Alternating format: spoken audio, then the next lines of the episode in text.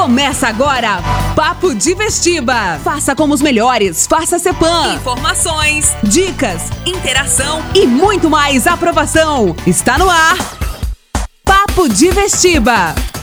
Fala galera, tudo bem com vocês? Começando mais um Papo de Vestiba aqui na rádio CBN 98.1, na Antena Sul 102.7 e também no Spotify.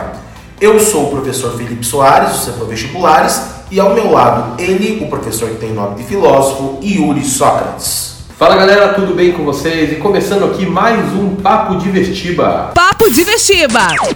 Mais dicas, mais interação e muito mais aprovação. Você que ouve agora o Papo de Vestiba, repara que na última sexta-feira foi dia 13.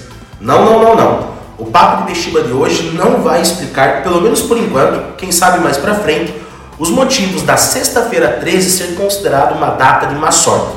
Nosso programa de hoje quer conversar sobre um dia 13 igualmente importante nos debates sobre a história do Brasil e memória sobre as relações étnico-raciais em nosso país. É que mais especificamente, no dia 13 de maio, porém no ano de 1888, a princesa Isabel, filha do imperador Dom Pedro II, assinou a famosa lei que acabou juridicamente com a escravidão.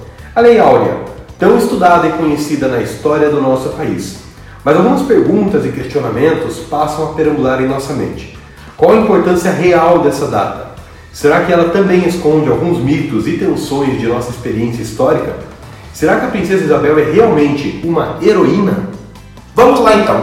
Um primeiro problema sobre o dia 3 de maio é justamente a falta de protagonismo negro que a data acaba evidenciando. Desde os anos 70, com a ascensão e força de diferentes discussões alavancadas pelo movimento negro no Brasil, a provocação que esses fazem à sociedade brasileira é que a comemoração do 13 de maio acaba colaborando com uma visão que condiciona populações afro-brasileiras ao estado de coadjuvantes na história. Afinal de contas, percebam só, a data rememora a assinatura de uma mulher branca, princesa do Brasil, filha da aristocracia brasileira, que assina a abolição da escravidão como se fosse um ato de bondade e também de misericórdia. Apesar de vários momentos que integrantes da monarquia brasileira se manifestaram contrários à escravidão, não foi por uma suposta bondade e caridade que Isabel assinou a Lei Áurea em 1888. O debate sobre o fim da escravidão era cada vez mais acalorado no país. O crescimento do movimento abolicionista, a necessidade de modernização econômica adaptada à realidade do trabalho capitalista, as pressões internacionais inglesas que exigiam a aceleração do trabalho livre no Brasil, enfim, tudo isso estava em questão naquele momento. Para conquistar apoio político de setores mais modernos, Isabel, que seria imperatriz do Brasil caso a República não fosse proclamada no ano seguinte, aboliu a escravidão como estratégia de acumular apoio político para um possível governo que teria ela como uma figura central. E por falar em movimento abolicionista, uma outra problemática apontada historicamente na exaltação romântica do 3 de maio é justamente sobre a luta de negros e negras contra a escravidão. É sempre bom lembrar que as resistências à escravidão datam de muito antes da abolição jurídica. Os quilombos, as fugas, movimentos de contestação, a conjuração baiana, a revolta dos malês, não faltam exemplos na história brasileira de insurgências protagonizadas por escravizados, que não aceitavam de maneira alguma a condição que estavam submissos. Ao louvar apenas o 13 de maio como a data da libertação, da rendição e a princesa Isabel como a redentora, há uma sonegação da luta de negros e negras pela sua própria liberdade. Um exemplo desse protagonismo negro é a atuação histórica de Luiz Gama, advogado autodidata negro que durante o século XIX ajudou a montar peças jurídicas para comprovar a ilegalidade de centenas de afrodescendentes que foram escravizados de maneira ilegal no Brasil.